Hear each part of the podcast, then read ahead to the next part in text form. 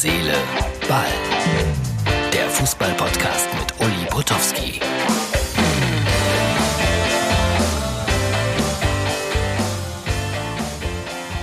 Hallo liebe Freunde von Herz, Seele, Ball. Das ist die Ausgabe 253 vom 26. April 2020. Und für eine kleine Minderheit das Ganze auch wieder mit Video versehen. Äh, wir sind gleich da mit interessanten Geschichten, mit einem Protest. Da geht es um Raffgier, es geht um Dieter Kürten, da geht es auf keinen Fall um Raffgier. Wir erinnern uns an ein denkwürdiges Champions League Endspiel und äh, irgendwie kommt das Thema Tanzen heute auch vor in Herz, Seele, Ball. Wenn ich eins über den Krieg weiß, er zeigt einem Mann, wer er wirklich ist. Tauch ein in die Fortsetzung des Serienerfolgs. Das Boot, die zweite Staffel. Jetzt nur auf Sky. Töten oder getötet werden.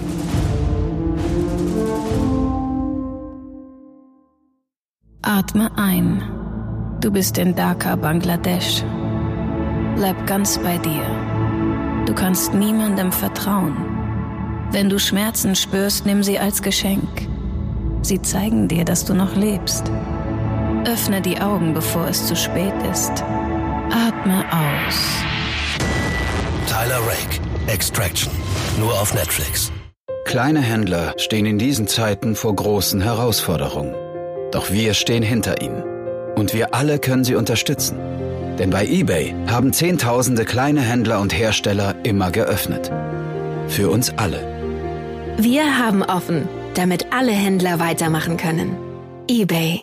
Wer auch immer gesagt hat, zu Hause schmeckt's am besten, hatte so recht. Denn zu Hause ist, wo es McCain gibt. Probier jetzt die lecker knusprigen Pommes von McCain. Überall im Tiefkühlregal. Ja, liebe Freunde, da habe ich doch ein Plakat entdeckt in der Nähe der Allianz Arena heute. Und dort konnte man lesen, eure Raffgier macht nicht mal vor einer Pandemie halt. Nein zu Geisterspielen. Puh, ich würde jetzt sagen, ja, grundsätzlich ist der Fußball tatsächlich zu raffgierig. Aber in diesen Tagen geht es dann tatsächlich ums Überleben für viele, viele Vereine, nicht für den FC Bayern München. Und deshalb kann man von Raffgier gerade nicht sprechen. Was dann nach der Pandemie ist, das müssen wir vielleicht, ich sage das jetzt seit einigen Tagen und Wochen, neu besprechen. Vielleicht wird der Fußball preiswerter. Vielleicht kann man dadurch ein bisschen Geld an die Seite legen.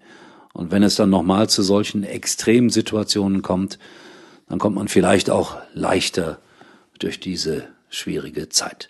So, und dann ist ein ganz großer Mann, 85 geworden, Dieter Kürten, und dem wollte ich noch von Herzen gratulieren, weil man wird ja auch manchmal gefragt, wer oder was ist dein Vorbild. Dieter Kürten als äh, Sportmoderator und Kommentator gehört definitiv dazu.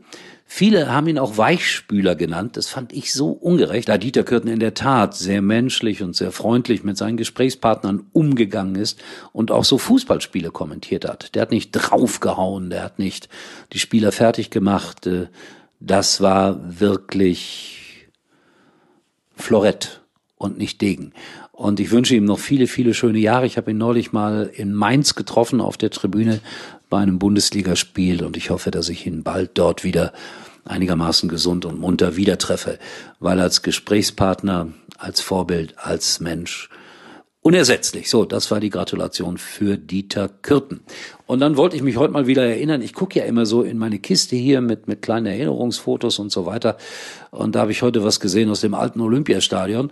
Und da habe ich 1999 arbeiten müssen beim äh, Champions League Endspiel zwischen Manchester United und Bayern München. Das war nicht in München, ich weiß. Äh, da war Public Viewing. Wir saßen alle unter diesem Zeltdach es waren, glaube, zwei große Videoleinwände aufgehängt oder war es nur der Würfel? Egal, auf jeden Fall schauten 30.000 Leute zu. Ich hatte die wunderbare Aufgabe, für RTL darüber zu berichten, wie die Stimmung in diesem Stadion war.